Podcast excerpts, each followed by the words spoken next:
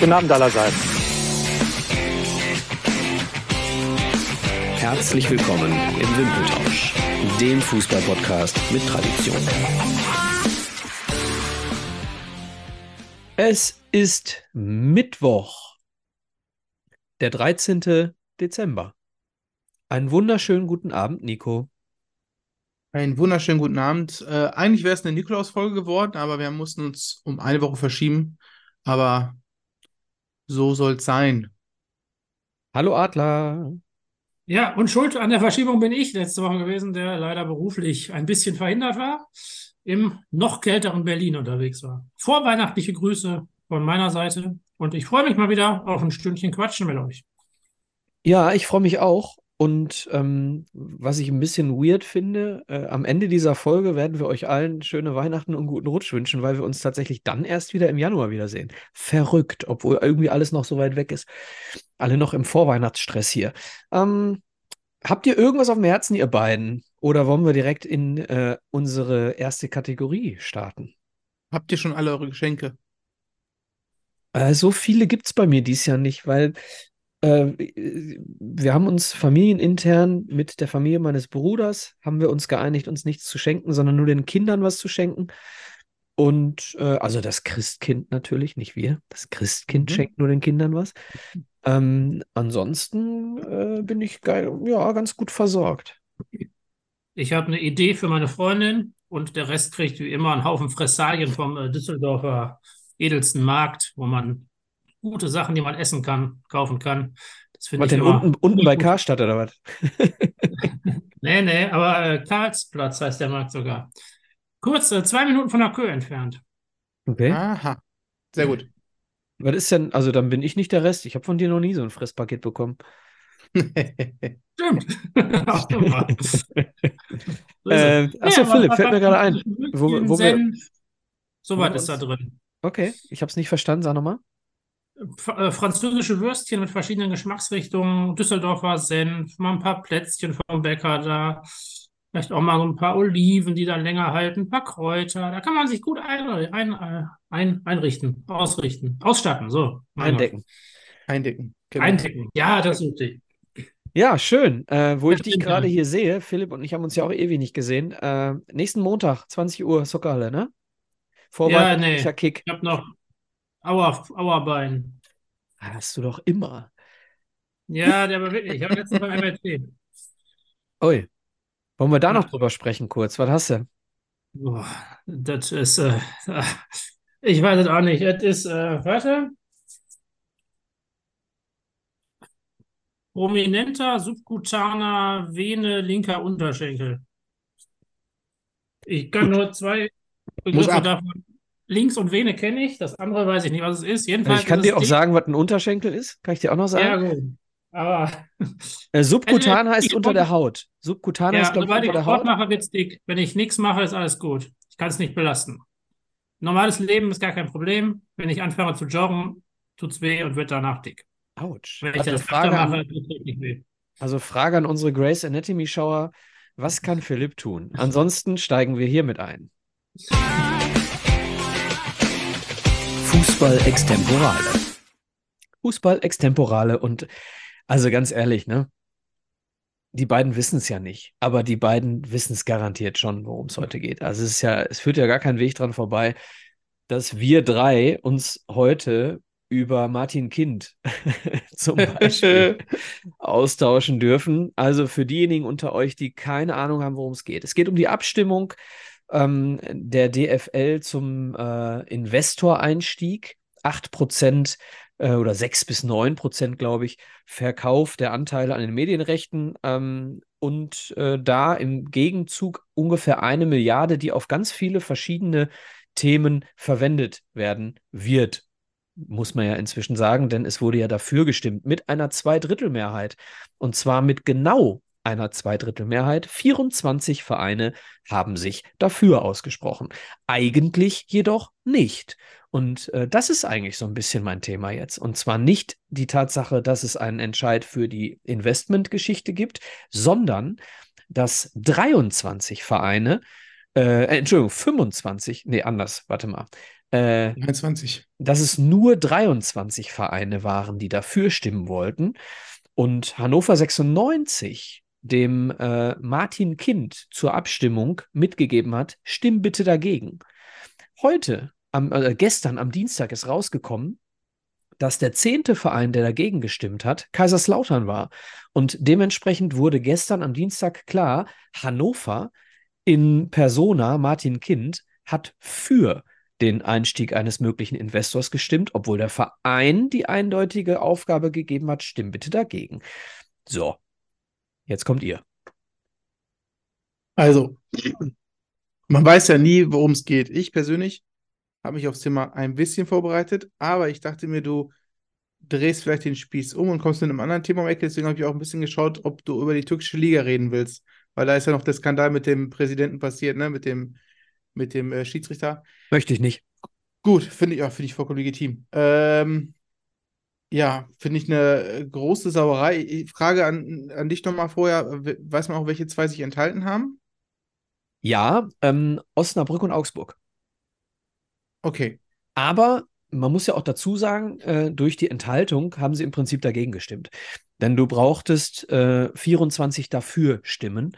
Dementsprechend ist es im Prinzip Wumpe, ob du dagegen stimmst oder dich enthältst. Also wir haben im Prinzip zehn Vereine, die das verhindern wollten. Der SC Freiburg, der erste FC Köln, der erste FC Union Berlin, der FC St. Pauli, Fortuna Düsseldorf, der erste FC Nürnberg, Eintracht Braunschweig, Hertha BSC, die sind gebrandmarkt mit Investoren, ähm, der erste FC Magdeburg und überraschenderweise nach dem Rieseninvestoreneinstieg auch der erste FC Kaiserslautern. Ähm, ja, und enthalten Okay. haben sich Augsburg und Osnabrück. Das heißt, Also so Vereine wie äh, Hannover 96, ähm, Schalke 04, äh, Eintracht Frankfurt, der VfL Bochum, alle haben dafür gestimmt. Ich will also überhaupt nicht diskutieren, äh, ob dieser Investoren-Einstieg Einstieg nötig, falsch, schlecht, gut ist. Ist gar nicht mein Thema. Können wir gerne in der nächsten Sendung irgendwann mal machen, wenn es soweit ist, wenn es einen Namensgeber gibt äh, für zum Beispiel die Bundesliga. Ähm, mir geht es darum, äh, das Thema, ein Geschäftsführer stimmt anders, als er beauftragt wurde von seinem Arbeitgeber, will ich jetzt mal sagen. Ähm, rechtlich ist es so, dass es kein Verstoß gegen die 50 plus 1 Regel ist, sondern lediglich ein internes Problem. Denn äh, der, äh, die DFL hat den weisungsgebundenen oder beziehungsweise den, den, äh, den Stimmberechtigten empfangen. So, und dass der sich dann seinen, ich sag mal, Vorgesetzten, in dem Fall dem e.V., widersetzt, das ist ein internes Problem bei Hannover 96. Zeigt den Charakter von Martin Kind, würde ich sagen. Kurz Und und zeigt knapp. die Problematik auch mit solchen Menschen, oder? Die Frage, ja, für mich, für mich ist die Frage, ähm, wie, wie kann man denn als EV auch Martin Kind hinschicken und nicht jemanden stellvertretendes hinschicken? Äh, wo Hm. man auf Nummer sicher gehen kann. Ich weiß nicht, ob es jemand anders geben könnte, aber ich, ich hätte. Vielleicht haben sie ihn ja hingeschickt in dem Moment, als noch nicht klar war, dass äh, ähm, verdeckt Dass so knapp wird? abgestimmt wird. Ja, es ist, so, ja, es so. ist ja eine geheime Wahl gewesen. Das war gar nicht klar, dass es geheim ist. Weiß ich nicht. Ich, ich, ich halte es komplett für äh, unnötig, eine geheime Aber wie Wahl scheinheilig, wie scheinheilig auch von Martin Kind zu denken, dass äh, es nicht rauskommen würde. Ist jetzt Ja, von also- mir Mutmaßung, ne? Weiß ich nicht. Ja, aber du hast ja die Vereine aufgelistet gerade, dann ist es ja ein Ausschussverfahren. Also dann ist es ja relativ schnell klar, dass Hannover die 24. Mannschaft ist. Und ich hatte nur das Interview gelesen, wo ähm, er gefragt wurde und er gesagt hat, äh, nur, ähm, ist doch eine geheime keine- Wahl. ist nur eine geheime Wahl. Ich behalte es für mich, ne, was passiert. Also ist selten dämlich. Ich, ja, Also jetzt mal, jetzt pass auf, wir sind ja, wir sind ja ein, ein Fan-Podcast.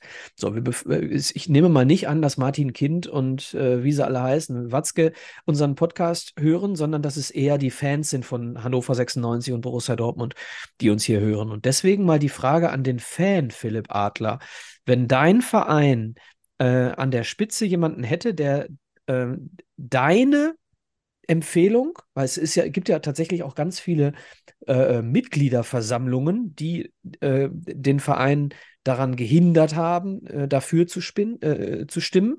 Das heißt, wenn, wenn, wenn dein Präsident, sage ich jetzt einfach mal, bei so einer Abstimmung einfach gegen deinen Verein urteilen würde, was würdest du als Fan empfinden? Also wenn ich von mir ausgehe, wüsste ich das. Gut, das ist ja, das ist ja eine generelle Frage, die im Fußball ja auch nicht nur an, an Fußball hängt, nämlich dass man eine Entscheidung, die gemeinschaftlich getroffen worden ist und an die man sicherlich auch irgendwie äh, rechtlich gebunden ist als ein Martin-Kind. Das ist nicht- mir nicht, nicht emotion einhält. nee, Also- das ist mir nicht emotional genug. Mir geht es nur um die emotionale Reaktion eines Fans, weil am Ende ist die Emotionalität eines Vereins ähm, das, was ihn von eben dem unterscheidet, was du gerade ansprichst, ne? Ein Wirtschaftsunternehmen. Gut, Dortmund ist ja ein Wirtschaftsunternehmen und an der Börse, aber ich finde dieses Aber Thema jetzt lebt, so lebt von der emotional. Emotionalität der Fans. Ne? Also Ja. es ist ja so.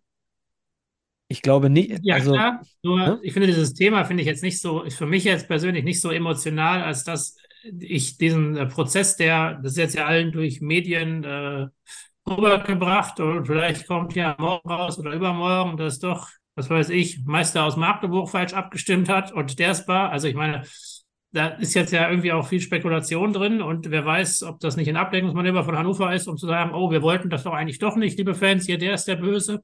Also da, ja, mein Gott. So ich ich hänge da nicht so, also ich habe meine Emotionalität hält sich da bei dem ganzen Thema in Grenzen. Wenn es wirklich so ist, würde ich äh, an Hannovers Stelle dafür sorgen, dass das äh, adäquate Konsequenzen hat. Sagen wir mal, das ist ja nicht so Fach- leicht bei Hannover. Ja, gut, dann hat man sich da eine Situation begeben, wo man vielleicht eine Abhängigkeit hat. Das ist ja dann etwas, was vielleicht vor, ich weiß ich nicht, 20 Jahren oder sowas schiefgelaufen ist. Okay, dann äh, wollen wir mal, wollen wir mal den, fragen wir mal den Nico. Nico ist ja Fan eines Vereins, ähm, der nicht Teil dieser 36 Abstimmer war. Äh, und Und die Fan Schere noch größer wird. die Schere jetzt dadurch noch größer wird. Nico ist Fan des MSV Duisburg und ähm, wenn dein Präsident das so gemacht hätte, ähm, Mhm. was wäre die Konsequenz für dich in deinem Verein?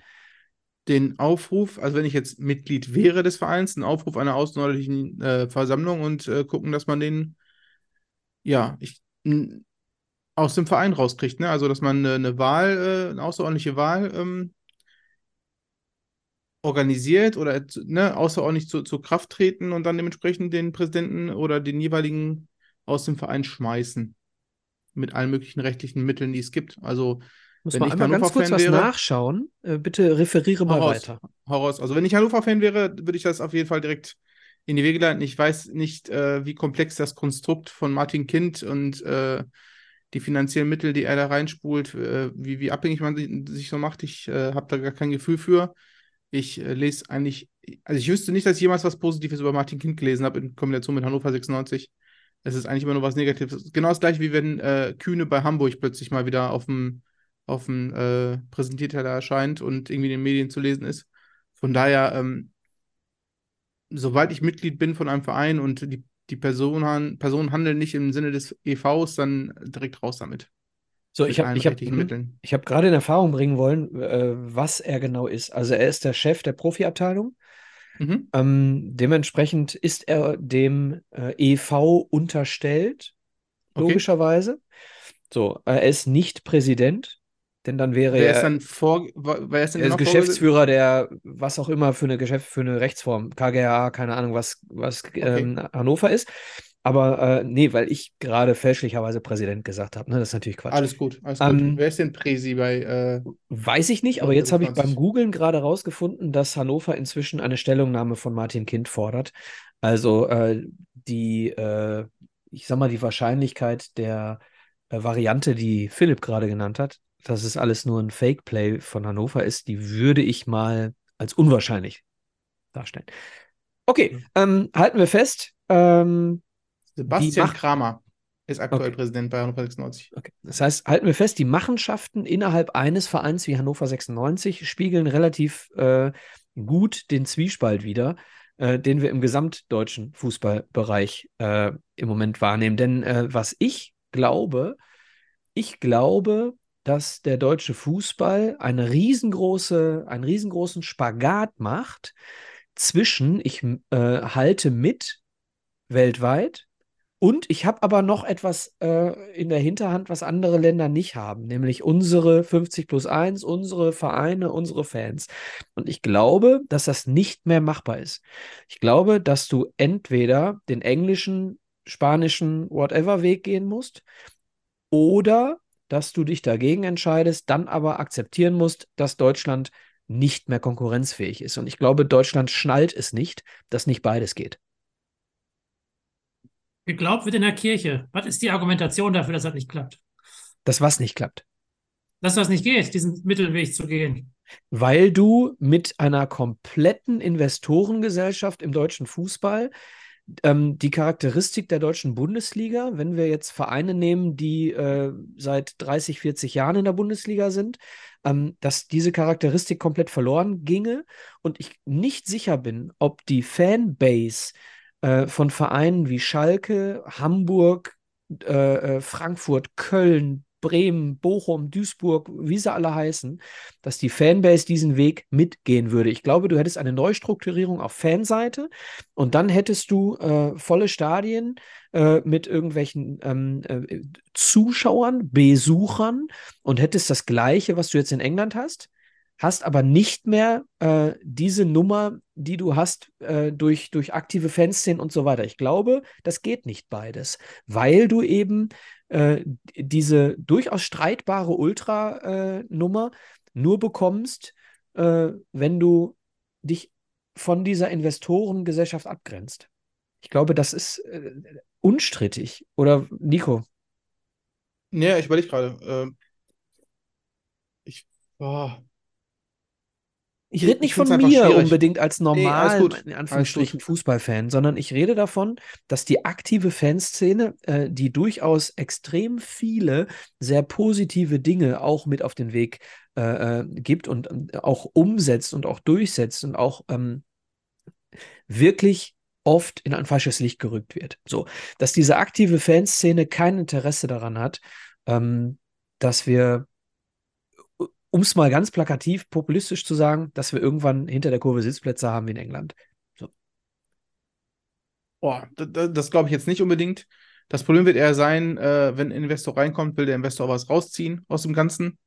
Ähm, mein, also es wird schwierig werden. Es, ich glaube, für 20 Jahre wollen die direkt was, ähm, was Dijksel mit der Summe X, die die da angegeben haben. Ähm, finden erstmal einen Investor, der sich für 20 Jahre bindet. Und dann ist die Frage, wie will er ähm, die, der muss die Kohle erstmal wieder rausholen, ne? In 20 Jahren. Genau. Und das wird irgendwie passieren. Und dann wird wahrscheinlich eher äh, sowas gemacht wie der Spieltag wird wieder auseinanderklamüsert. Es wird wahrscheinlich nicht so viele Spiele um 15.30 geben, sondern dann 14.30, 16.30, 18.30. Äh, und es wird wahrscheinlich nochmal irgendwie ein Abo für irgendeinen neuen äh, Stream geben, wo wieder äh, die Spiele neu gezeigt werden. Und, dann und ich glaube, die rote Linie wird auch über, äh, überschritten. Äh, die rote Linie, äh, Spiele im Ausland und so weiter. Das wird ja im Moment als rote das Linie dargestellt. Fall. Ja, es wird im Moment, wird es, es wurde bei der Abstimmung als rote Linie genannt, sodass dieser ja, Weg nicht gegangen wird. So, ich glaube das nicht. Ich glaube, dass das nur konsequenterweise nur so umsetzbar ist, wenn du wichtige Spiele im Ausland stattfinden lässt. Das Weil wer, wer will sich denn, wer will sich denn, äh, keine Ahnung, Freundschaftsspiel oder ja, Supercup angucken? Alles gut. Ja, doch, doch, Supercup wird auf jeden Fall, ja, ich sag mal so, Supercup wird so, so oder so. Interessiert doch, interessiert doch heute schon kein Fan. Also das will ich weißt du, sagen, aber ich frage mal ganz kurz, ganz kurz, wer hat wie hoch den Supercup diese Saison gewonnen, Nico? 3-0 Leipzig, Bayern. Leipzig, Bayern, Dani Olmo. Genau. Fußballgott. Oh, dann bin ich derjenige, der hier äh, der ja, Einzige ist, der Wenn es nicht der Dosenverein gewesen wäre, hätte es wahrscheinlich auch gewusst. Ich könnte dir nicht mal das Pokalfinalergebnis nennen, aber das liegt dann wahrscheinlich auch am Protagonisten. Aber gut. Alles ähm, gut, alles gut. Was ich, was aber ich Michael, ich aber, ja, was ich, warte, noch mal kurz mit dem Supercup. Ähm, das wird der Anstoß sein. Also, das ist, ist vielleicht nur, du sagst jetzt gerade so Supercup, wer guckt sich jetzt Kram an, aber es wird das erste Spiel sein, was im Ausland äh, ausgeschoben wird. Dann wird es vielleicht irgendwann das, der DFB-Pokal sein mit seinem Finale irgendwo ins Ausland und dann öffnet sich die Tür langsam. Weil dann sagt man irgendwie, man hat ja schon die Spiele, man hat die Spiele auch schon drüben. Lass uns doch mal die großen Bundesligaspiele auch mal nach außen bringen. Das wird, Langsame das wird, Gewöhnung. Genau, genau. Klar, das wird passieren. Ist ja mit allem so. Ein schleichender Prozess. Adler. Erstmal ist ja die Ausgangsposition, dass jetzt irgendwie 8% der Liga verkauft werden, weil man Geld braucht, um, Inter, also um Auslandsmarketing voranzutreiben. Oder? Das ist doch erstmal Zum so die Beispiel. grobe Ausgangsposition. Die Zum Beispiel. Regel ist ja erstmal noch stabil. Genau. Und das finde ich jetzt erstmal, wenn das, also die 50 plus 1 Regel hat man doch jetzt schon über Jahre oder Jahrzehnte versucht aufzulösen und es hat nicht, ist nicht gelungen in Deutschland. Also die scheint auch ganz stabil zu sein. Ja, noch, ne? Deswegen bin ich da ganz äh, optimistisch. Wer stimmt Ansonsten, über die Einhaltung ab? Sind es die 36 Profivereine auch? Müsste, meine ich. So, dann warten wir noch ein bisschen, bis noch mehr Hoffenheim und Leipzig in den ersten zwei Ligen ist und dann fällt auch 50 plus 1 oder was? Ist es alles, ist es der stete Tropfen, der den Stein höhlt? So? Da wird es auch wahrscheinlich der schleichende Prozess sein, wo es irgendwann. Also ich glaube, die, Ja, die Ja-Sager steigen nach und nach und irgendwann ist die Grenze überschritten. Ja, und irgendwann seid ja kannst du als, irgendwann kannst du als Verein auch nicht mehr äh, anders als Ja zu sagen, weil du wirtschaftlich eben äh, äh, abhängig von diesen Ja. Entscheidungen bist. Genau. Genau, aber man kann das ja einfach mal auch, also ich weiß, ihr seht es anders, aber auch als einen Fortschritt und eine Entwicklung sehen, dass solche Dinge notwendig sind. Es ist ja nicht immer nur alles gut, was vor 40 Jahren so war. Das Also sage ich auch warum nicht. ist das Ich sage auch nicht, ich sage auch nicht, dass ich mich komplett gegen Weiterentwicklung stelle. Ich sage nur, dass die Emotionalität ein großes Faustpfand unserer Bundesliga ist und dass sich keiner, auch heute schon, ähm, d- einige Spiele dieser Liga anschaut, weil die Emotionalität fehlt. Natürlich ist ein Spiel Hoffenheim gegen Wolfsburg spielerisch besser als ein Spiel Schalke gegen HSV. Trotzdem sind die Quoten bei Sky zehnfach höher bei Schalke gegen HSV. So, die, die Egalität, ja, ist halt viel, viel höher bei vielen Vereinen, die wirtschaftlich stark sind, die aber die Emotionalität nicht mitbringen. Und deswegen geht das Stück für Stück verloren, was den deutschen Fußball, weswegen ganz viele Engländer nach Deutschland inzwischen reisen, um Fußballtourismus zu betreiben. Ne? Das geht verloren. Vielleicht noch zu England. Ich glaube, diese Plätze gibt es wegen Hillsborough nicht mehr. Ja, nein, das war ein schlechtes Beispiel, ich weiß. Ja, ja. Ja, ja, ja. Okay. Ansonsten, Aber- ich meine, wenn ich eine emotionale Liga haben will, haben wir heute ja schon drüber gesprochen, kann ich mir auch vielleicht irgendwie Türkei angucken. Aber Ja, oder, dann- oder ehrlich, ganz ehrlich, äh, guck dir Aachen gegen Wuppertal in der dritten Liga an. Ja, das sind geile Momente im ne- neuen Tivoli, ja, oder guck in der, in der vierten Liga, Entschuldigung, oder guck in der dritten Liga MSV Duisburg gegen Rot-Weiß Essen. Wenn du im Stadion da sitzt, dann hast du einen geilen, einen wirklich geilen Tag bei einem geilen Fußballspiel, was deutlich schlechter ist als Hoffenheim gegen Wolfsburg, aber es ist ausverkauft, ja. Und es gab sogar bei beim, habt ihr das mitbekommen? Im, im Sportstudio äh, am diesem Wochenende. Hoffenheim gewinnt, ist auf dem Weg zurück in den internationalen Wettbewerb und dann geht der Kameraschwenk hoch auf die Tribünen. Die Tribüne ist leer und der Kommentator sagt, aber wen interessiert's? Genau. Wollen wir, wollen wir da einen. Haken dran setzen? Aber habt ihr, habt ihr schon irgendwelche Wünsche, wie die Bundesliga dann heißen soll? Ich habe schon so ein paar Sachen gelesen im, im Netz. Das ist schon ganz witzig, was. Also mein Lieblingspodcast im Fußballbereich heißt 390. Und 390, Basti Red hat gesagt, Seitenwacher, Bundesliga, Oh. Seitenwacher. Ach du Deibel. Nee, ich habe Also- nur gehört, äh, ein Wink mit dem Zaunfall äh, ähm, hier äh, Richtung Greuther Fürth, die Playmobil-Bundesliga. Ja, also ähm, ich, ich, ich habe gehört, es gibt drei Investoren-Interessenten, ne?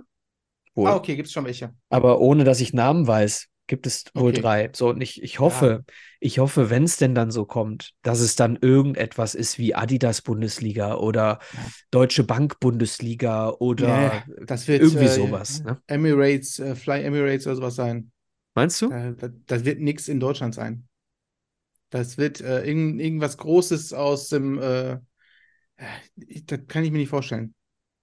Die Saudi-Ara Bundesliga. Ja, irgendwie sowas, keine Ahnung. Irgendwie, das wird irgendwie in die Richtung gehen. We will, äh, wir werden es erfahren. Ja. Alles klar. Das Thema des Monats. Das Thema des Monats ist das Pendant zum Thema des letzten Monats. Übrigens, ganz kurz, kleiner Einschub. Äh, ich war vor langer, langer Zeit, war ich mal mit einer großen Gruppe beim Italiener ähm, essen und äh, habe dann nach dem Essen gefragt, ob sie denn einen Ramazzotti da hätten. Und dann sagten sie, nee, tut mir leid, den haben wir momentan nicht da. Und dann habe ich gefragt, haben sie denn ein Pendant? Und dann haben die gesagt, nee, den haben wir auch nicht. Das ist wahrscheinlich ein französischer Schnaps, der Pendant. Kennen wir ihn? Wir kennen ihn doch Oh. alle. Ähm, das Pendant zum Thema des letzten Monats ist heute die unterschätztesten Spieler der letzten 34 Jahre. Jeder von uns hat fünf. Ja, ich, ich muss, ich muss, ich muss da auf, also zum Ramazzotti-Thema nochmal zurückzukommen. Ich war mal bei einem Discounter, um das mal hinzuzufügen, und hatte nach Kuvertüre gefragt. Ach du Ich fragte die Scheiße. Person, Wollten sie aber zu für dich? Konfi na, Sie brachten mich zur Konfitüre. Ah, okay. Und dann haben wir noch einen Kollegen gesucht, haben den gefragt, bitte die Kuvertüre und er auch mit mir ab zur Konfitüre.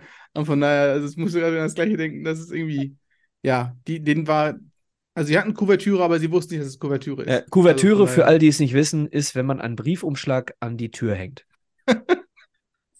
Passt, passt, passt, passt. So, kommen wir zum Thema. So, Philipp. Möchtest du anfangen? loslegen? Ich, ich muss Philipp- erstmal. Philipp fängt an. Äh, Ja. Okay, äh, Toni Stimmung! Oh, Ich verdammt. mit Toni Kroos an. Ja, ich, äh, Underrated von Bayern. Nee, du kriegst nicht mehr Geld. Ach, du bist doch gar nicht so gut. Guck doch mal, was du sonst noch so kannst. Okay, ich kann auch fünfmal die Champions League gewinnen oder sechsmal oder so. Jedenfalls relativ oft. Finde ja, ich, äh, ähm, ich, ich steige da mal, für- ich steig da mal mit ein. Toni Kroos steht auf meiner Liste, deswegen nenne ich ihn auch direkt. Ich habe meine Liste überhaupt nicht äh, von 1 bis 5. Ich habe sie nicht ich habe einfach nur ein paar Nee, Namen aber stehen. haben wir auch nicht gemacht. Ja, also geht jetzt nicht, auch äh, äh, ich habe auch hier, im Moment habe ich hier auch noch sieben stehen. Ähm, äh, es geht ja auch nicht um absolut stärkste Spieler, sondern es geht im Verhältnis zu dem, wie sie wahrgenommen wurden, sind sie unterschätzt gewesen. Das kann ja auch auf niedrigem Niveau bedeuten. Ne? Das muss ja nicht Ja. bedeuten, warum nennt denn der jetzt, keine Ahnung, den und den? Der hat doch noch nicht mal äh, irgendwie international gespielt. Ne? Darum geht es gar nicht. Es geht darum, dass sie anders wahrgenommen wurden. Ich bin total bei dir, Philipp. Toni Kroos ist für mich auch, äh, vor allem aus Sicht von Uli Hoeneß, ein absolut unterschätzter Spieler. Ja. Der wohl groß, gro großartigste äh, Achter, den der deutsche Fußball jemals hatte. Ja, immer noch. Weil fit. Matthäus war. hin. Ja, Matthäus war ja alles. Alles, was zentral war, war Matthäus. Ähm, ja, Das ich, Spiel, mir hat war sich klar, natürlich, Spiel hat sich natürlich auch total verändert. Ne? Also seitdem es den Achter so gibt, äh, gibt es im, im Leben keinen besseren deutschen Achter als Toni Kroos. Mir war klar, dass er kommen wird, deswegen habe ich ihn nicht äh, in meiner Top 5 Liste. Oder ja, in meiner Liste. Ähm, wobei ich sagen muss, dass die Aufmerksamkeit durch Social Media äh, ein bisschen mehr wird für Groß. Aber wenn man überlegt, äh, hinter wem er so überall gestanden hat und äh, hinter wem er alles gespielt hat, die eher im Rampenlicht standen und er trotzdem immer konstant. Also es gibt, glaube ich, keine schlechte Saison von Toni Groß. Das muss man, glaube ich, hier einmal nennen. Meine Nummer eins ist, oder beziehungsweise einer meiner fünf Spieler ist Ji-Sung Park. Ist er ein Begriff für euch? Ja, aber du darfst gern mehr erzählen. Ji-Sung Park, äh, Südkoreaner, ähm, also ich habe ich hab insgesamt fünf Spieler auf der Liste, vier nicht mehr aktiv, noch einen aktiven Spieler. Die Frage, die sich mir gerade sofort stellt, Nico, Ja, ja. aus europäischer Sicht unterschätzt. Aber bestimmt ja, ja, ja, in Südkorea Südkorea hält. unterschätzt. Nein, nein, nein, auf gar keinen Fall. Ja, auf jeden Fall hier in Südkorea. Ich habe ich hab irgendeinen Podcast mal gesehen. Also, Auf ähm, jeden Fall hier in Südkorea. Nee, schön. Nein, nein, nein, ich meine, ich meine, es gibt ja einen Podcast von Rio Ferdinand und so und die quatschen mit, mit alten United-Spielern und dann kam der Punkt auf, ähm, äh, wer, wer war dann äh, schlimmster Trainingspartner oder gegen wen hast du Umgang gespielt und dann wurde immer ganz oft Jisung Park damals genannt, als er bei Man United gespielt hat. Ähm, er war halt im Schatten von, von ähm, Scholes, Keane und so weiter, aber er war ein ähm, zentraler Mittelfeldspieler, mehr der Abräumer und äh, nicht so der, der Spieler, der das Spiel aufgebaut hat, sondern ähm, war einfach so ein, so ein Motor und hat, glaube ich, jeden Rasen, äh, Grashalm einmal umgewälzt, bevor ähm, bis, bis Man United irgendwie an den Ball gekommen ist. Ähm, damals, äh, glaube ich, erst zu Eindhoven gewechselt äh, aus Südkorea und äh, nach ein paar Jahren in Eindhoven dann nur für 7 Millionen nach Man United und hat dann die Karriere in, bei Queens Park Rangers ausklingen lassen. Ähm, kleine Statistik nur: 204 Spiele für Menu, 28 Tore, 30 Assists und für PSV Eindhoven damals in der Eredivisie 120 Spiele, 19 Tore, 16 Assists. Das war mein erster Spieler. Okay. Ähm, ich gehe einfach mal weiter, auch wenn ich gerade Groß schon genannt habe, und nenne mal meinen äh, ersten, oder dann ist es mein zweiter. Ne? Dann beginnt die zweite Runde jetzt bei mir. Ähm, und zwar geht es um die Elf der Galaktischen. Die Galacticos. Die, äh, bitte? Nummer 11 von Galacticos. Nein, nicht, nein, nein, die Elf. Also äh, es Ah, geht die um, Elf, um, okay. um die Elf äh, Real Madrid ähm, um Sidan und Figo. Mhm. In dieser Mannschaft gibt es jemanden, der hat relativ häufig, eigentlich fast immer gespielt und äh, ist, weißt du, wen ich meine? Äh, ich nenne ihn, ähm, und zwar José María Gutiérrez Hernández. Äh, Guti. Guti, genau. Genau. Ähm, äh, total untergegangen damals. Ja, ähm, obwohl er immer gespielt hat, hat einen Haufen Tore gemacht, war äh, Zehner hinter Raoul, ne? Ähm, wirklich super Typ, aber du hast das Gefühl gehabt, Guti wer? Und, und das ist für mich der Inbegriff von, von ja, unterschätzt will ich noch nicht mal sagen, aber äh, unterhonoriert.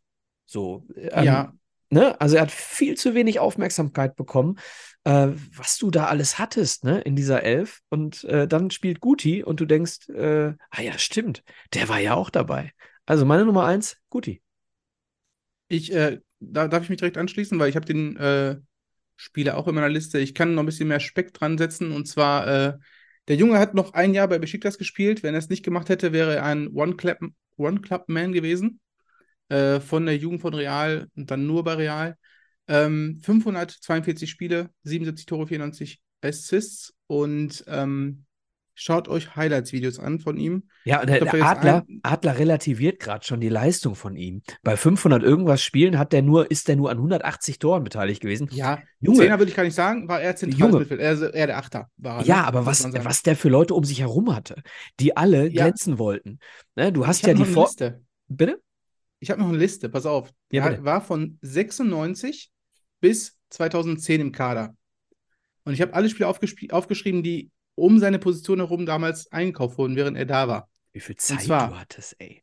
Er hat, er kam 96 aus der Jugend. In dem Jahr haben die Clarence Seedorf gekauft. Danach das Jahr Christian Carambeu.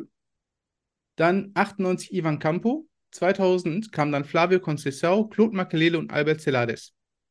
Er hat immer noch gespielt. 2001 Königstransfer, Zinedine Zidane. Das Jahr darauf Esteban Cabiasso. Und 2004 Granate Thomas Gravesen. Wir erinnern uns an die Pläte aus Dänemark. Äh, 2005 Julio Baptista, 2006 Ma Mohamedou Diarra von Lyon und Fernando Gago und Emerson, der ehemalige Leverkusener.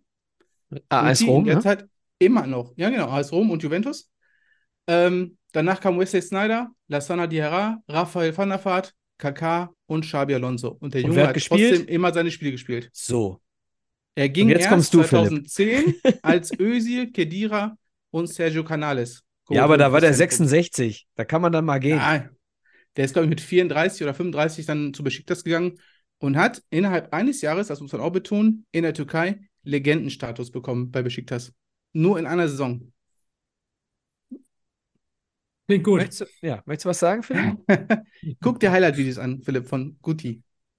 Ja. Alle Wortwitze mit dem Namen verbieten sich an dieser Stelle. Bevor du äh, dran bist, Philipp, haben wir eigentlich auch noch Leute, die nicht bei Real Madrid gespielt haben? also äh, es scheint ja bei Real Madrid ein paar zu geben. Mal gucken, ob noch einer kommt. Philipp. Oh ja, dann kann ich doch direkt, dann mache ich da weiter. Da wir ja eh keine Reihenfolge haben, kann ich sogar auch einen mit äh, Real Madrid-Bezug bringen. Ähm, nämlich äh, Jude Bellingham, der für ganz viel Geld dahin gewechselt ist. Ich glaube, das, was Dortmund unterschätzt hat, ist, wie wichtig der war. Was man äh, dann gemerkt hat, wie man trotzdem ambitioniert in die Saison gestartet ist und, glaube ich, seine emotionale, aber auch spielerische Relevanz äh, einfach unterschätzt hat bei dem, wie man die nächste Saison gegangen ist und jetzt dann doch irgendwie merkt, dass äh, viele Strukturen, die im letzten Jahr funktioniert haben, als ein Bellingham dabei war, nicht mehr funktionieren, dass Das der jetzt in komplett durchstartet. Das Startet, das ist Unterschätzen, nochmal äh, das, das Unterschätzen hat Dortmund dann aber ziemlich exklusiv. Ne? Also äh, dann hast du es nur aus Sicht des Ex-Arbeitgebers jetzt genommen, ne? weil ich glaube, niemand auf der Welt unterschätzt ansonsten äh, äh, David, Bell äh, David Bellingham, äh, Jude, Jude Bellingham. Ähm, huch, jetzt sind wir bei Beckham gelandet wieder. Da waren wir letzte Woche auch schon. Ähm, Also wer den Ja. unterschätzt, hat den Fußball nie geliebt. also ist der beste Mittelf Mittelfeldspieler aktuell auf der Welt. Äh, der, der Mann ist, glaube ich, gerade mit zwölf Toren bester Torschütze, vier Tore besser als Lewandowski in der englischen Liga, äh, spanischen Liga. Ne? Also, Aber hättet ihr gedacht, dass er so mal Real durchstartet? Also ich meine, das bei Dortmund gut und es sind ja schon öfter welche von Dortmund weggegangen, die dann nicht gezündet haben. Haaland hat geklappt, aber Sancho, Pulisic äh, waren ja zum Beispiel schwierig, Dembele erst nach vier Jahren gut. Ähm, ich hätte das gedacht, dass er so durchstartet, aber nicht auf der Position. Weil er spielt ja im Prinzip, äh, spielt er jetzt so weit vorne. Ähm, ich hätte gedacht, äh, dass er äh, geholt wird, um dann irgendwann Toni Kroos zu ersetzen. Ähm, aber jetzt ist er einfach gemeinsam mit Kroos irgendwie in der, in der Also- ersten Elf. Wenn man die Vorbereitungsspiele gesehen hat, als Benzema gegangen ist, dann war klar, worauf Ancelotti hinaus wollte. Und da fehlte halt der Stoßstürmer vorne, weil Joselu, glaube ich, noch gar nicht da war. Und dann fing er schon an mit äh, Rodrigo und Vini und ihn dahinter. Ich sag mal so, er hat es ja bei Dortmund, Dortmund auch schon gezeigt, wie er äh, in den Strafraum reinzieht. Von daher hat Ancelotti seine Stärken direkt gesehen. Ne?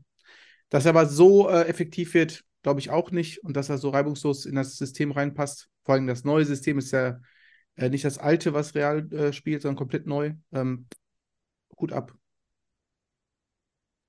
Frage an euch beide. Holen Sie im Sommer Haaland und wird Real Madrid dann wieder auf Jahre hin unschlagbar? Boah, kriegen die denn ähm, Holland so einfach? ich sag mal, Also Haaland, äh, Erling Haaland wird wohl nie länger als drei Jahre bei irgendeinem Verein spielen, ne? Haaland hat jetzt schon alles erreicht, was er erreichen wollte in einem Jahr bei Man City. Und ich glaube, es hängt davon ab, ob sie Mbappé als Ersatz kriegen. Und dann werden sie Haaland ziehen lassen. Die Frage ist aber dann auch wiederum, will der neue Trainer von Real Haaland haben? Äh, aber, aber. Ja, ich sage noch, vielleicht passt er gar nicht ins System, vielleicht will man gar nicht mit ihm. Ey, Wäre ganz ehrlich, absurd, Haaland passt in jedes absurd. System. Ja, aber weil, ich er eben, auch weil er letztens- eben auch kein Ah. Egoist ist. Ja, finde ich schwierig. Ich weiß nicht. Ancelotti ist ja weg im Sommer. Okay, ja wir, nicht, wir, steht- wir, steht- äh, wir treiben ab. Äh, nee, wir, wir, wir schweifen ab. Ähm, wer ist denn der Nächste hier gerade? Äh, Nico hat jetzt auch schon wieder gespielt. Bin Wir ich haben alle schon wieder zwei. dran? Wir haben alle zwei. Wir haben alle Ja. zwei. Philipp, dann fängst du wieder an. Was? Nee, ich, hatte, ich, hatte, ich hatte noch nicht angefangen. Ich hatte noch nicht angefangen. Okay. Ich kann Nico. gerne die dritte Runde anfangen. Ähm, wenn ich sage, bulgarischer Stürmer, wer fällt euch ein? Äh, redest du vom Kopfballduell gegen Ike Hessler, dann ist es Jordan Letschkow. Nein. Stürmer. Äh, Stoichkov? Nein. Wir reden über unterbewertet. Borimirov? Nein. Das zeigt schon, dass er gar nicht so auf dem Radar steht bei allen. Und zwar rede ich hier von Dimitar Berbatov. Oh ja, ja, ja, ja. Ist für mich total unterbewertet gewesen. Ich sag euch äh, Statistiken: 618 Spiele, 258 Tore, 108 Assists. Assists. Ähm, vom Spielertyp kann man ihn, also ich, ich, also so wie er mit dem Ball umgegangen ist damals, wenn ihr mal Videos guckt, wie er seinen ersten Kontakt trainiert hat, äh, Harry Kane-like, wie er mitspielt mit seinen Mitspielern vorne im Sturm, auch wie Harry Kane. Und ähm, ja, Problem war für ihn einfach, er war kein Trophäensammler, weil er bei den falschen Vereinen war, Leverkusen und Tottenham in seinen meisten längsten Jahren. Ja, Ohne, dass ich ihn in der Liste habe. Das erinnert Ja. mich extrem an jemanden, den ich gerne in der Liste irgendwie noch nachträglich aufnehmen würde. Robin van Persie. Ist auch so ein Typ.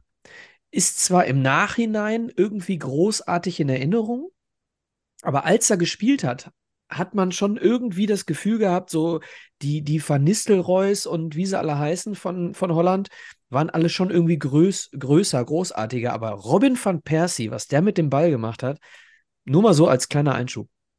kann ich vielleicht ein bisschen äh, revidieren, weil ich als Arsenal-Fan. Äh, Na, dann ist er bei dir mehr im Fokus gewesen. Genau, genau, das ist es halt. Ne? Und seitdem er dann nach Menu gewechselt ist, war er halt der äh, Hassspieler des Vereins. Ähm, ein paar Fakten noch: Leverkusen 202 Spiele, 91 Tore. Man United 150 Spiele, 56 Tore. Tottenham 102 Spiele, 46 Tore. Und dann hat er noch äh, ausklingen noch Fulham, Monaco und da auch nochmal 20 und 18 Tore gemacht. Ähm, war ein geiler Zocker. Auch da schaut euch Videos an, wie er teilweise von hinten sogar ein, ein Tor vor, also mit antreibt und dann am Ende im 16er irgendwie steht. Und das, das Geniale ist bei ihm, er wusste teilweise, was passiert, wenn ein Mitspieler den Ball hat. Und das ist für mich sehr selten auf dem Platz. Preisfrage? Nummer drei. Preisfrage, Nico, an dich. Mit wem hat er bei Leverkusen zusammen im Sturm gespielt? Boah. Das war. da war noch Stefan Vorstand- Kiesling, würde ich sagen. Nee, der war doch bei Davor? Nürnberg, der Kiesling damals.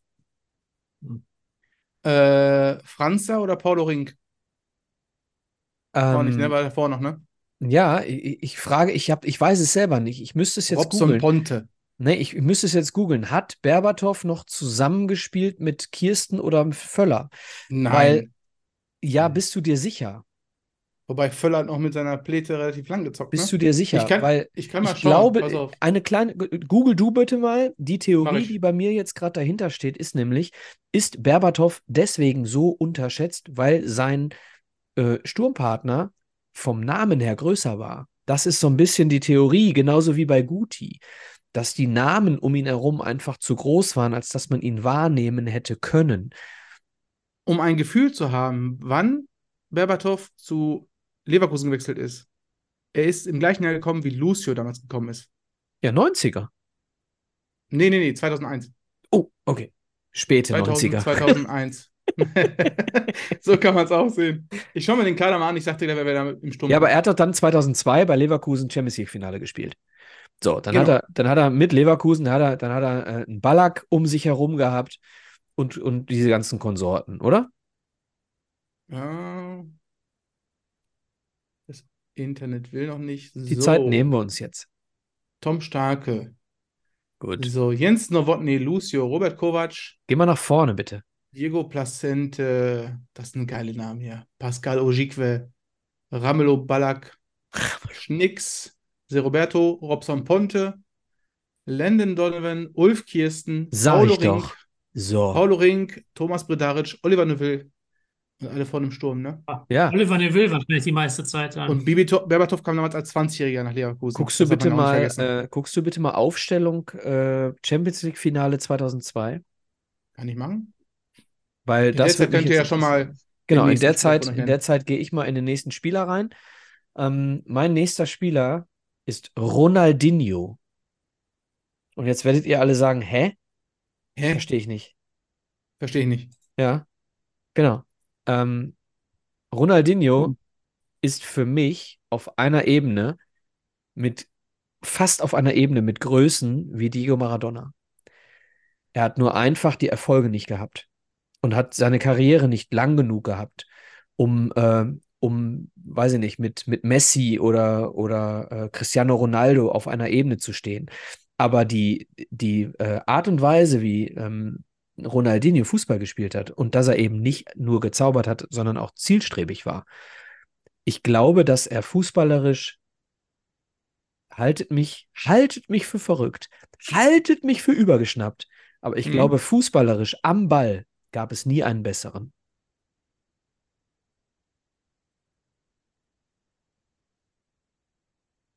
Hm. Also, boah, ich, ich tue mich total schwer. In- Ballbehandlung. Ballbehandlung. Ich glaube, es gab gut. nie einen besseren Fußballer als Ronaldinho. www.youtube.de. Bitte mal anschauen äh, und vergleicht es mal. Das, das beste Video ist, äh, wie, wie, wie Maradona sich irgendwie warm macht und den Ball 40 Meter in die Luft schießt und ihn dann wieder. Ja. Alles gut, aber schaut euch mal Ingame-Videos von Ronaldinho an, was der mit seinen Gegnern gemacht hat. Das war auf einer anderen, auf einem anderen Ballbehandlungslevel als das, was sie dann gemacht hat. Ja. Reine Ballbehandlung. Ja, ja, ja, ja. Marcelo wäre der Nächste. Auch da, eine Ballbehandlung. Ja, das ist, die, das ist, das ne? ist dieses, ja, ich möchte, das ist ja positiver Rassismus gerade, das ist dieses brasilianische. Zidane war damals eher dieser elegantere Spieler und diese brasilianische. Also bitte, ganz ehrlich, wenn du dieses- sagst, dieses- alle Brasilianer können gut mit dem Ball umgehen, ist das doch Nein, nein, nein, Rassismus. nein, nein, nein, das will ich gar nicht sagen. Nur das hat, das hat halt Zidane nicht gehabt, das will ich sagen. Zidane hat diese, diese andere Eleganz hat gehabt und die anderen hatten diese, diese südamerikanische Verrücktheit im, im Spielstil gehabt. Diese, ich glaube, der hat auch damals diese Ablage mit dem Rücken gemacht, als der lange Ball kam und dann, ne, also Ronaldinho war, war genial. Er hat den Ball geliebt. Und der Ball hat Henri ihn geliebt. zu 2000 bis 2010 die beiden besten Spieler Henri und Ronaldinho, auf jeden Fall. So, ich bin durch mit meinem dritten und Nico schuldet uns noch die Aufstellung vom Finale 2002. Ja, äh, da- das, ähm, also Baştürk war hinterm Sturm. Äh, links außen Oliver de Will, rechts Schnicks und vorne Thomas Bredaric. Oh, ui. Damals gestartet. Wurde Okay, meine der 39. Theorie hat Minute, Schwächen. Alles gut, aber er wurde in der 39 Minute ausgewechselt. Und wer kam? Also, er- es kam dann äh, Berbatov. Okay, aus also Kirsten war schon Gründen. Overtime, ja? Ja, es stand dann schon äh, 1-1. Also, also Kirsten genau. war dann schon drüber, ne? 2002. Kirsten kam 65. Für Soltan Ach, der kam aber auch noch. Sebeschkin. Okay. Der kam aber auch noch, okay. Für den einmaligen äh, Nationalspieler Sebeschkin. Äh, Philipp, Nummer drei. Mm, Also nehme ich nochmal was, wo wir ein bisschen drüber reden können. Äh, Lothar Matthäus, weil ich glaube, dass der aufgrund seiner mäßig guten Publicity und sowas, gerade für Leute, die sich nicht so sehr damit beschäftigt haben, was äh, 1990 und danach so war, also gerade bei jüngeren Leuten, keinen besonders guten Ruf genießt, weil er mal, Redest in du von dem- 15 Jahren nicht damit auf. Redest du von dem Ruf nach der Karriere? Ja, Also unterschätzt und das aus ja dann- heutiger Sicht. Aus heutiger Sicht, glaube ich, hat, äh, wird er nicht so eingeschätzt, wie er damals gut war, wenn man Okay. über Lothar Matthäus nachdenkt. Gerade die Ah, okay. Leute, die Jetzt verstehe ich. mehr live haben spielen sehen, weil er gar nicht mehr wie jetzt irgendwie andere Leute, wie einen Beckenbauer oder sowas, wo jeder, auch wenn er den nicht hat spielen sehen, irgendwie der seinen erhabenen Spielstil oder sowas in Erinnerung hat.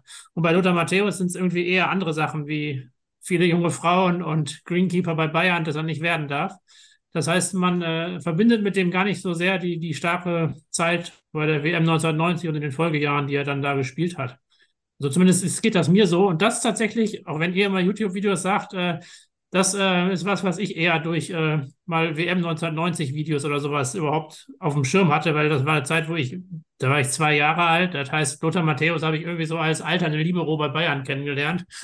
Das war jetzt dann nicht nur die, die Paradezeit. Das heißt, ähm, das glaube ich, was, wo nicht jetzt jeder weiß, wie, wie äh, dynamisch der damals auch gespielt hat. Finde Okay, ich eine total einfach spannende um- Herangehensweise. Ja, einfach um die Ecke mal gedacht. Ja, verstehe ich.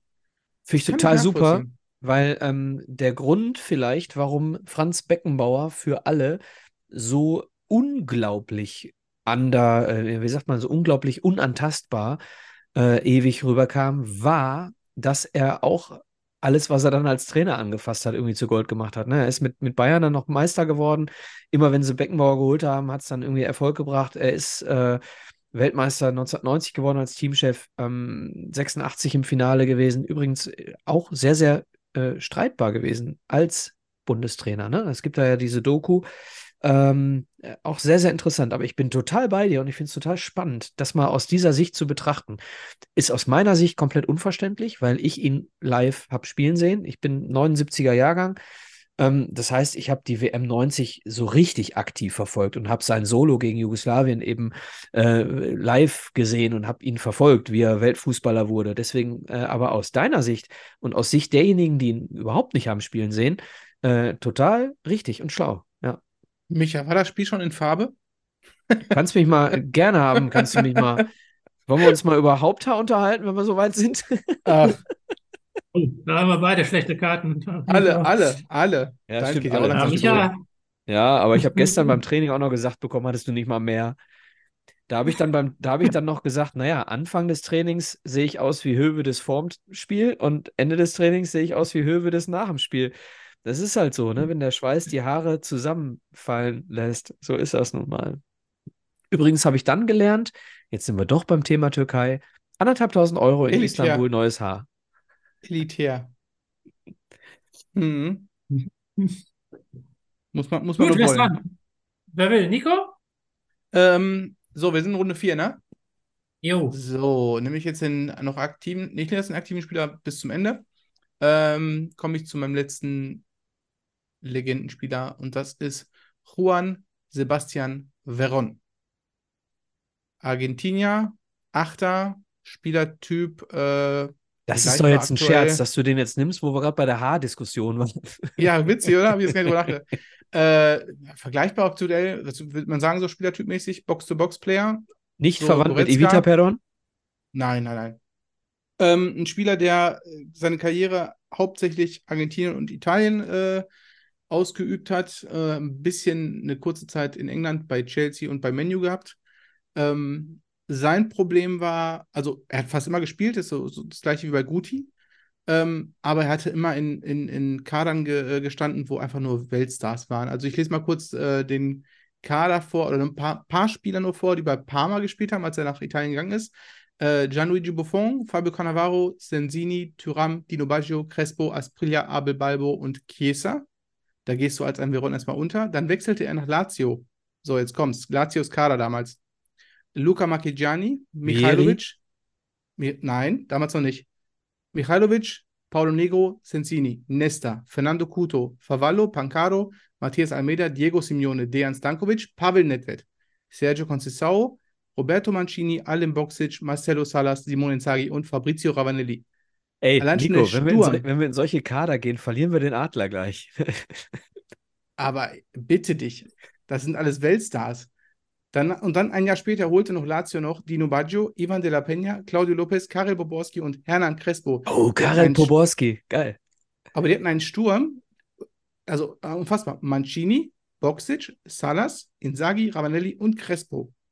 So, da, und du kannst nur Ravanelli auch zum lassen. Thema Haare auch wieder äh, wichtig, dass wir Ravanelli äh, hier nennen. Den Die kennst du aber, ne, Feder.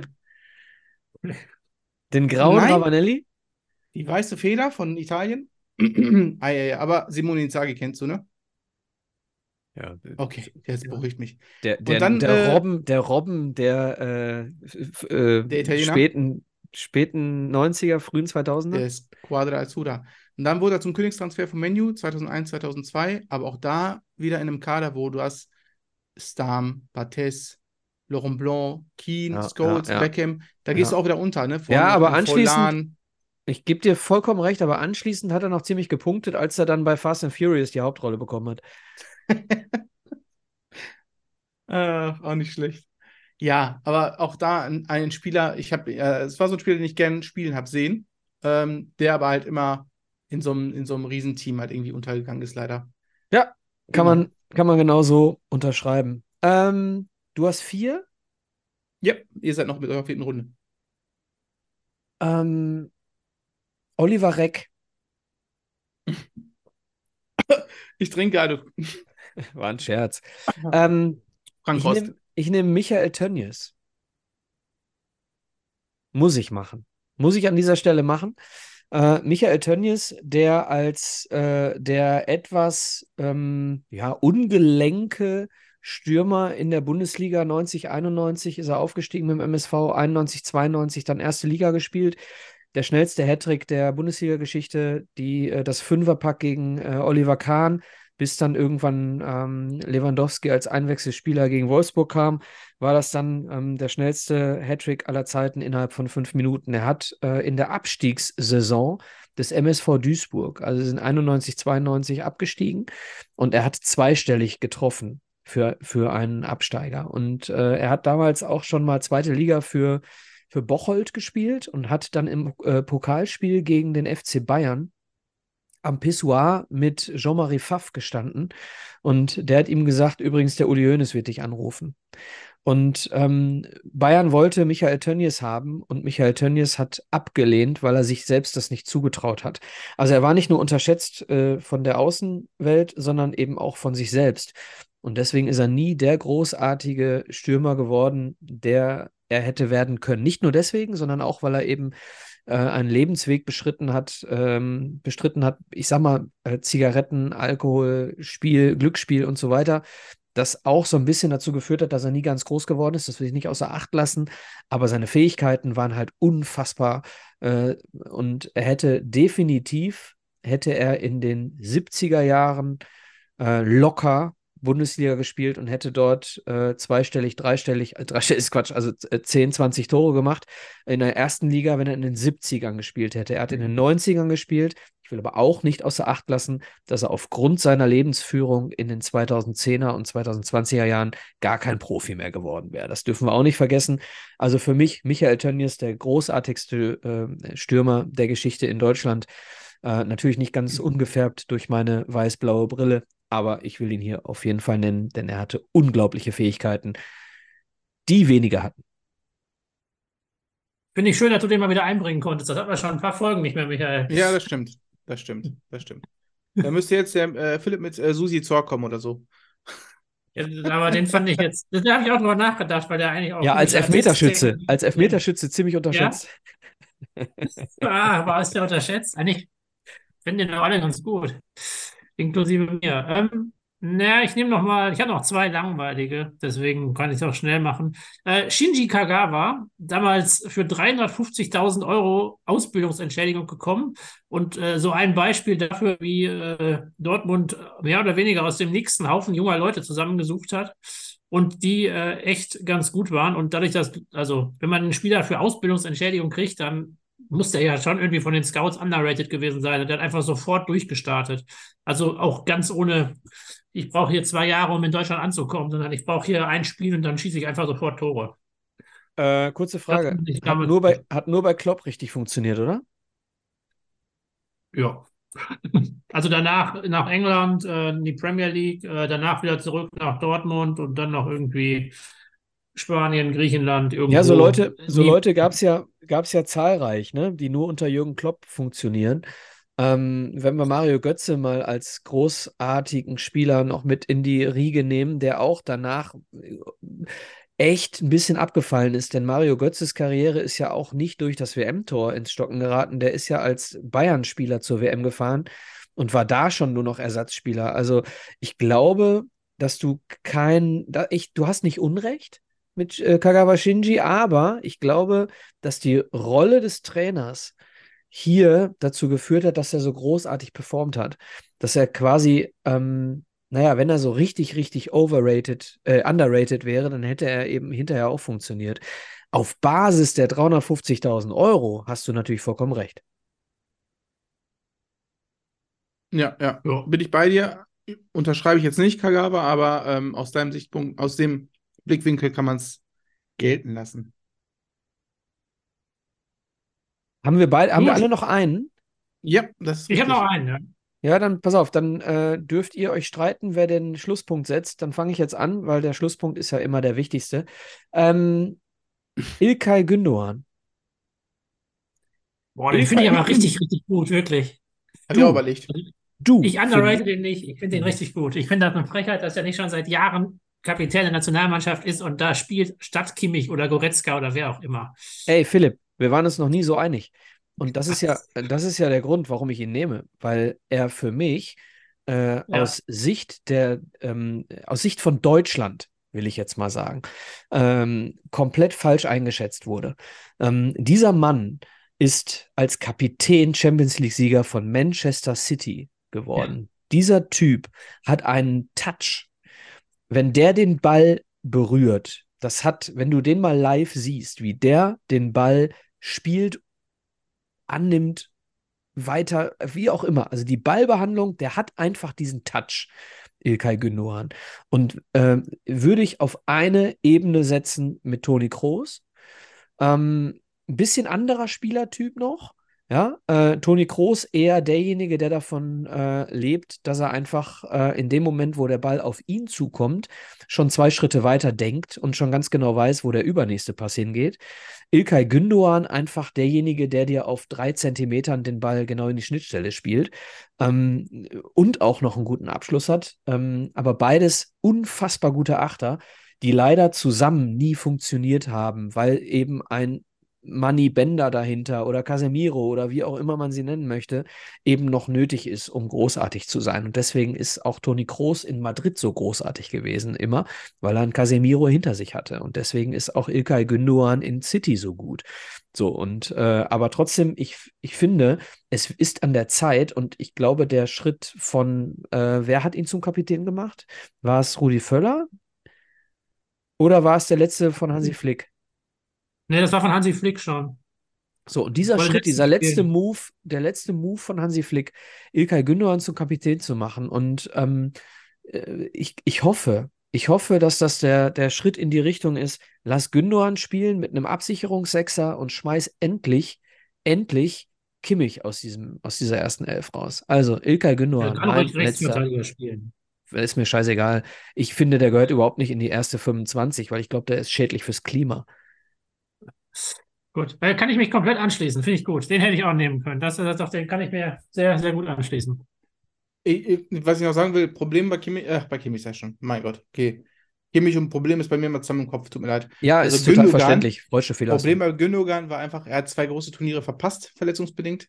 Ich glaube, hätte er die mitgenommen, hätte er vielleicht nochmal ein anderes Standing viel früher gehabt in der Nationalmannschaft und wäre vielleicht schon früher in diesem Amt hochge, hoch, äh, eingestiegen oder hochgestiegen. Ähm, Es ja, ist aber ich- auch ich- immer wieder, es ist aber auch immer wieder, sorry, wenn ich dich unterbreche, die, ähm, immer gut. wieder die Geschichte der Legionäre in der deutschen Nationalelf. Also so ein Thomas Müller oder so ein Josua Kimmich werden halt immer anders wahrgenommen, weil sie eben komplett vor der Fresse der, äh, der, der, der deutschen Zuschauer sind. Und äh, ein Toni Kroos, der in Madrid brilliert, oder äh, ein Gündogan, der in Manchester brilliert, die sind halt irgendwie ein bisschen, du musst halt schon dich ein bisschen mit Fußball befassen und das machen halt die Auf wenigsten. jeden Fall. Auf jeden Fall. Deswegen kommt auch Pascal Groß relativ spät erst in die Nationalmannschaft. Ne? Ja. Der spielt schon äh, seine dritte geniale Saison bei Brighton. Ja, der, der, typische, der, typische, der typische Deutsche denkt immer noch, wie kann denn Pascal Groß Nationalmannschaft spielen? Der kommt doch aus Ingolstadt. So, das ist Ja, halt dieses genau. typische Denke. Ja, stimmt. Ich mag gerne Nico, weil meiner ist ziemlich langweilig. Okay. Äh, Vincenzo Grifo, der spielt jetzt schon seit Ewigkeiten bei Freiburg. Jedes Mal denkt man, das war doch jetzt eine starke Saison, so gut kann er nächstes Jahr nicht wieder sein. Und dann spielt er einfach wieder genauso eine gute Saison. Und dasselbe jetzt dieses Mal auch wieder. Also irgendwie finde ich, jedes Mal glaubt man, der könnte nicht, nicht das nochmal hinkriegen. Und Freiburg ist jedes Mal wieder stark mit ihm. Das ist jetzt über drei, vier, fünf Jahre, so in meiner Wahrnehmung zumindest, um mal einen ganz aktuellen aus der Bundesliga zu nehmen. Äh, Solche, solche Spieler werden immer ganz gerne zu reinen Standardspielern äh, herunter äh, degradiert, will ich mal sagen. Aber Grifo ist eben mehr als ein Standardspieler. Übrigens, hier nochmal Wink an euch beide. Auch David Beckham war mehr als ein rechter Fuß. Bin ich nicht. Entschuldigung. Äh, das Hast du die Thema- Doku inzwischen gesehen, Nico? Guck, die gucke ich mir einfach nicht an. Guck sie Wenn dir doch mal Frau an, schon, Wenn seine Mensch. Frau schon sagt, wir waren äh, Arbeiterklasse und äh, mein Vater ist mit einer Rolls-Royce nach Hause Ja, aber- gefahren. Aber hast, Ja, du, hast du die Szene, hast du also auch nicht gesehen? Na, die, ich habe nur die eine Szene äh, gesehen. Wo äh, er dann in über der Tür Social steht und sagt, mit welchem Sag Auto wurdest du gebracht? Mit welchem Auto? Ja, mit dem Rolls-Royce. Siehst du? Ja, genau. Allein schon deswegen Beck, guckt Ja, aber, aber Beckham, Beckham, guter Typ. Ja, ich weiß nicht. Weiß ich nicht. Weiß ich nicht, weiß ich nicht. Ähm, Unser ähm, allerletzter, ähm, der mal kurz, 15. noch- Spieler, stimmt nicht ganz, wir haben ein paar Doppelungen. Der letzte Spieler in unserer Liste. Ich wollte noch was zu Philipp Spieler sagen, zu Vincenzo Grifo. Ach so, was ich, äh, was ich immer super finde, ist, ähm, was die meisten gar nicht wissen, dass er ganz oft äh, im Kader von Italien steht, obwohl er in der Bundesliga spielt. Ne? Italiens äh, Nationalmannschaft bestand jahrelang nur von Spielern, die wirklich nur in Italien gespielt haben, bis so die ersten rübergesiedelt sind nach, nach äh, äh, England. So, ja, aber das war die äh, Zeit, als Sola, die italienische. Liga auch noch die beste Liga der Welt war. Genau, genau. Und jetzt hast du schon wieder teilweise noch den Sumpf äh, von den Spielern aus Italien und Vincenzo Grifo tänzelt da irgendwie mit drin rum. Finde ich super. Äh, mein letzter Spieler schließt an den Spieler von Micha an. Du sagst gerade, du hättest gerne so einen Gündogan und so einen äh, Sechser. Sergio da gibt's Busquets. Nein, wir reden ja für die Nationalmannschaft. Ich rede von einem deutschen Spieler. Und zwar äh, rede ich von Vitali Janelt. Jetzt denkt ihr euch beide, was ist hier los? Ja, genau, das ist es halt. Das ist der Blick, den ich haben wollte. Das ist ein Spieler, wo ich gehofft habe, dass Nagelsmann ihn einlädt, anstelle von Andrich, weil Andrich einfach nicht gespielt hat. Und Vitali Janelt ist ein Spieler, der hat in der zweiten Bundesliga bis vor drei Jahren gespielt, beim VfL Bochum und wurde einfach 2020 von Brentford für 600.000 Euro gekauft. Brentford, sagt euch was? Damals noch äh, in der Championship gespielt und Janelt ist direkt, also Saison beginnt 2020. Er steht nicht einmal von den drei Spielen bei Bochum im Kader und spielt bei Brentford im Anschluss 41 Spiele in der Championship, steigt mit denen auf und ist direkt Stammspieler in der Premier League mit seinen damaligen 23 Jahren. Aktuell die Saison 23-24, Vitali Janelt in Brentford, 100% Startelfquote, 90% Spielzeit und einmal, das allererste Mal Kapitän der Mannschaft zu sein und das ein Deutscher bei Brentford ist auch das allererste Mal passiert. 16 Spiele, zwei Assists, ist ein äh, Sechser, der viel abräumt und für mich einer, der eigentlich in die Nationalmannschaft gehört. Boah, habe ich noch nie gehört vorher, klingt aber ganz cool. dass man den mal auf dem Schirm hat. So, Ist wieder, ist wieder so ein Beispiel für äh, nicht in. Deutschland, kann Pas- keine Pascal Sechser. Groß. Ne? Genau. deswegen, Pascal Groß kam mir deswegen auch in den Sinn. Ja. Ähm, was man sagen muss, der ist aus der Jugend von ähm, HSV nach Leipzig und dann von Leipzig nach Bochum mit einer Laie und im Anschluss dann halt fest verpflichtet, hat dann da zwei Jahre gespielt und dann der Wechsel nach Brentford. Brentford, äh, Trainer Thomas Frank aus Dänemark und die haben dieses Moneyball-Konzept übernommen. Die haben sich Spieler rausgesucht, die gewisse Kriterien erfüllen und Janelt hat dies getan. Deswegen wurde auch zugegriffen.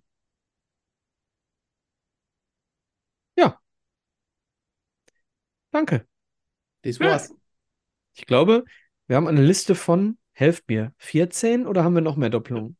Ich glaube, 13. Toni Groß Kroos. und Guti. Ah, ja. Genau, Guti auch noch. Also 13 Spieler in unserer Liste. Ich glaube, damit kann man arbeiten. Ich glaube, es gibt noch sehr, sehr viele Spieler mehr. Ja. Auf jeden Und, Fall. Welche waren denn äh, zwei noch auf der Liste? Wie bitte? Micha, du, du hast ja eine Siebener-Liste. Welche waren die anderen zwei noch? Ja, ich hatte tatsächlich über Oliver Reck nachgedacht, weil er als Pan-Olli abgestempelt äh, doch, Okay. noch, doch noch gute Dinge gemacht hat, auch bei Schalke auch noch äh, gute, äh, gute Statistiken auch hatte. Und ähm, tatsächlich Sergio Busquets, der immer äh, als Abräumer so ein bisschen hinter äh, Xavi und, ähm, und äh, na, äh, Iniesta äh, so ein bisschen untergegangen ist, aber für mich das Brain von Barcelona. Und ähm, den hatte ich eben auch noch. Ja, war auch in meiner erweiterten Liste. Bin aber auch von ausgegangen, dass er kommen wird. Von daher, deswegen habe ich den nicht in die Liste mit reingenommen. Okay. Ähm, ich kann, glaube ich, hier an dieser Stelle nicht unseren Startbench Cell abspielen, denn es wird kein Startbench Cell. Genau. Und zwar ähm, ein Quiz. Erstmal liebe Grüße an den Sebastian. Er weiß, wer gemeint ist. Ein Podcast namens äh, Elf Fragen. Und ich habe mir seine kleine Idee geklaut, in seinem Namen auch. Äh, Oh, Grüße. Genau. Liebe, liebe Grüße auch von Micha. Äh, wenn du das hörst, vielen Dank dafür. Das Spiel heißt Gib mir fünf. Ich nenne euch fünf ähm, Spielzeiten eines Spielers. Also ich sage euch jetzt nicht, er ist von da nach da transferiert worden, sondern er hat in diesem Kalenderjahr dort gespielt. Ja? Und zwar gibt es fünf Karrierestationen. Das heißt, ihr könnt Oliver Kahn zum Beispiel ausschließen, der nur bei Karlsruhe und Bayern gespielt hat. So, es sind immer Spieler, die mindestens fünf Karrierestationen hatten. Ich sage euch dann immer, natürlich erstmal nicht ähm, offensichtliche Transfer- oder Spielstationen und dann wird es ein bisschen einfacher. Okay? Wir blamieren uns doch eh wieder, Michael. Nein, um Gottes Willen, das sind Namen, die kennt ihr alle. Ich fange auch direkt mit, ich ja, also, mit also können wir uns fange mit, an dieser Stelle können wir uns einfach echt an. nur blamieren. Ich fange einfach an, kommt. Ähm, ich habe im Kalenderjahr 2000 bei Inter Mailand gespielt. Hm. Da, äh, warte mal, gibt es Punktabzug, wenn ich, wenn ich zu früh rein will? Nein.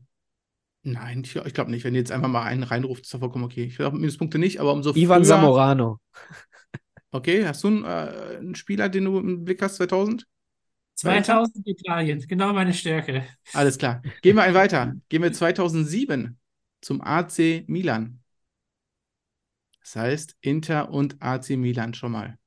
Es gibt einige, die das hatten. Ihr müsst nicht direkt raten, ich könnte auch die nächste nächste Station nennen. Gehen wir in die 90er. 1996 der FC Barcelona.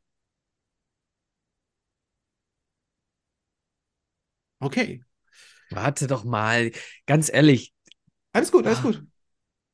Ich muss hier nicht durchrennen. 96 Barcelona. Inter, AC, Barcelona. Ihr müsst auch überlegen, in welcher Chronologie dann irgendwann sie vielleicht so sortieren. Was hast du gerade gesagt? 2006, 2,7 AC, 2000 2007 Inter. Und zwei- 2000. Mhm. Also von Barcelona über Inter zum AC weiter. 2005 Real Madrid. Von Inter nach Madrid zum AC. Also kann sein, muss, ne? muss nicht sein. Mhm, mhm. Könnten auch Stationen dazwischen sein. Bitte. Wisst ihr noch, immer noch nicht? Ein Spieler, der wirklich bei beiden Rivalen gespielt hat in dem einen Land. Das ist ein Holländer? Nee. Also, wie gesagt, Barcelona, Inter, Real Madrid, AC Milan. Okay. Letzte Station vor Barcelona, 1995, PSV Eindhoven. Ah, Ronaldo. Nein, Quatsch nicht. Doch. Richtig. Ja, ja, Ronaldo, okay. Ronaldo. Ich glaube, Ronaldo ist sogar der Einzige, der bei allen vier Mannschaften gespielt hat. Barca und Real und Inter und AC. Das hat, glaube ich, kein anderer gemacht. Ja. Okay. Puh, ja, Glück gehabt. PSW hat mir den Arsch gerettet. Aber ich dachte, als du gerade sagtest, ah, ein Holländer? Und ich so, jetzt komme ich ja mit Eindruck um die Ecke, jetzt hat er doch einen, Holländer Spleen drauf. Sehr gut. Äh, der nächste. Schauen wir mal. Oh mein Gott, ich glaube, ich muss es doch ein bisschen simpler machen. Mal gucken. Aber komm. Äh, 2017, Olympiakos Piraeus. Ach du Scheiße, ey. Griechenland. Gekas. 2000 Nein. Ich sage euch schon mal, es ist ein deutscher Spieler. 2013, FC Sevilla. Äh, äh, Marin? Richtig. Hm. Marco Marin. Sehr gut. Das war gut. Da hätte ich Hätte- aber kommen können. Den kannte ich zumindest. Hätte ich doch mal ein bisschen später mit Sevilla kommen sollen. Äh, ähm, die nächsten Stationen wären gewesen, noch die ich genannt hätte, 2015 RSC Anderlecht. Gibt ja einige. Da musst du dich entscheiden, welche fünf du Ja, ja, nennst. ja, ich musste die fünf raussuchen. Äh, 2012 dann Chelsea und 2008 hätte ich an Gladbach gesagt, dann hätte wahrscheinlich dann, Ach, das hätte mir geholfen. Da wäre ich dann hätte dir geholfen. Okay. Äh, Spieler Nummer drei. Ich muss mal aufpassen, dass ich den Namen nicht vorlese, weil das immer oben drüber steht. Äh, Ivan Ähm, Rakitic. Fast. Nein. 2017 AS Roma.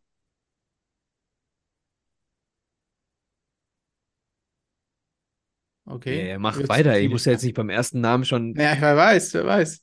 White Guess 2021 Inter Mailand.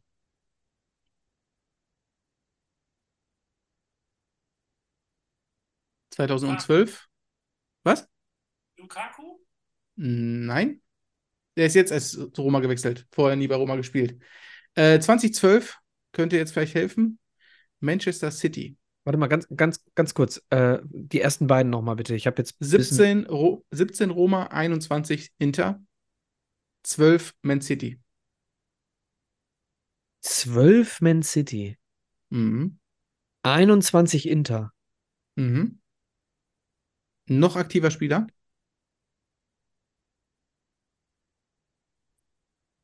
(2023). Ist das Südamerikaner? Nee, ne? Dieser, nein, zu Beginn dieser Saison gewechselt zu Fenerbahce Istanbul. Ja gut, am Ende gehen sie alle in die Türkei. Das hilft mir jetzt nicht. Äh, 12 Man City stört mich. Also stört mich alles. Also Adler, würdest du bitte auch mal irgendwas beantworten? Ah, Ich sag die letzte Station und du gibst dem Adler 10 Sekunden Zeit. 2008 VfL Wolfsburg.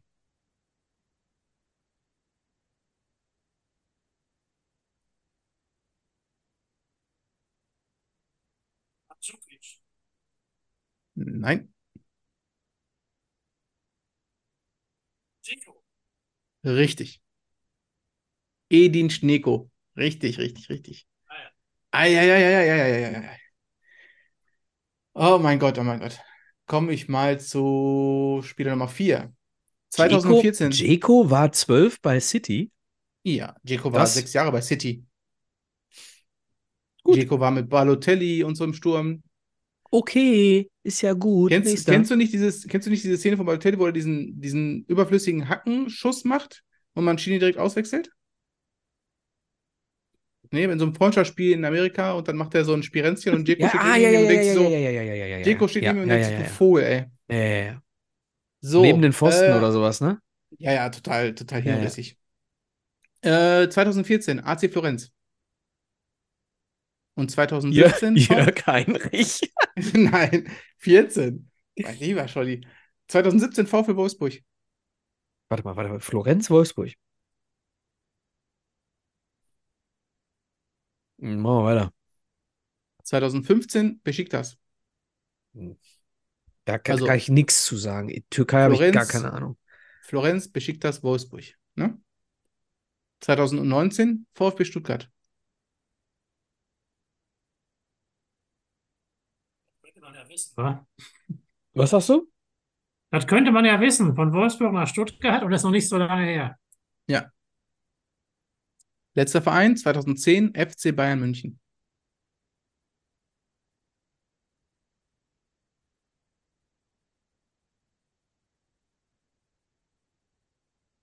Ist aber nicht der hier der Sechser aus Brasilien, oder? Ja, Nein, ja, ist-. Oh, hätte ist ein-.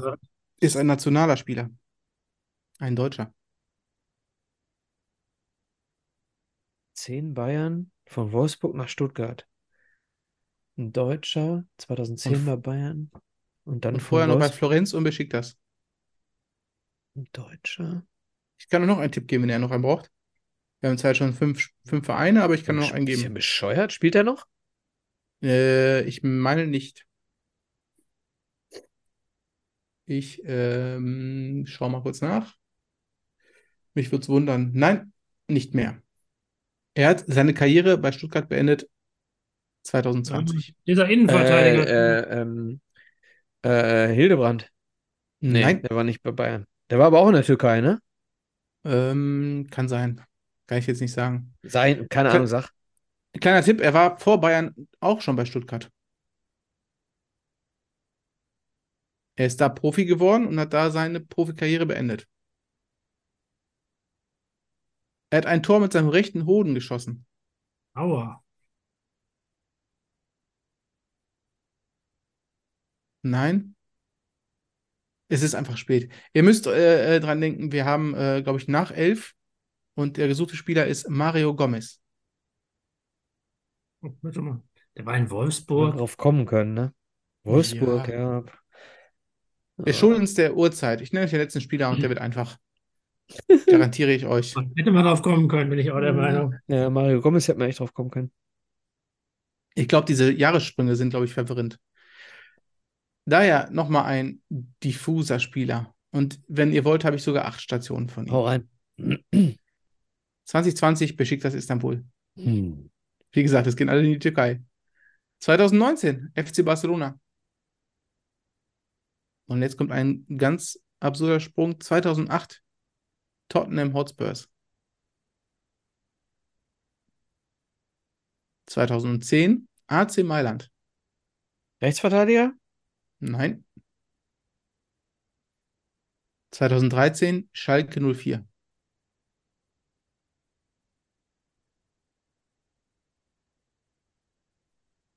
Timo Puki.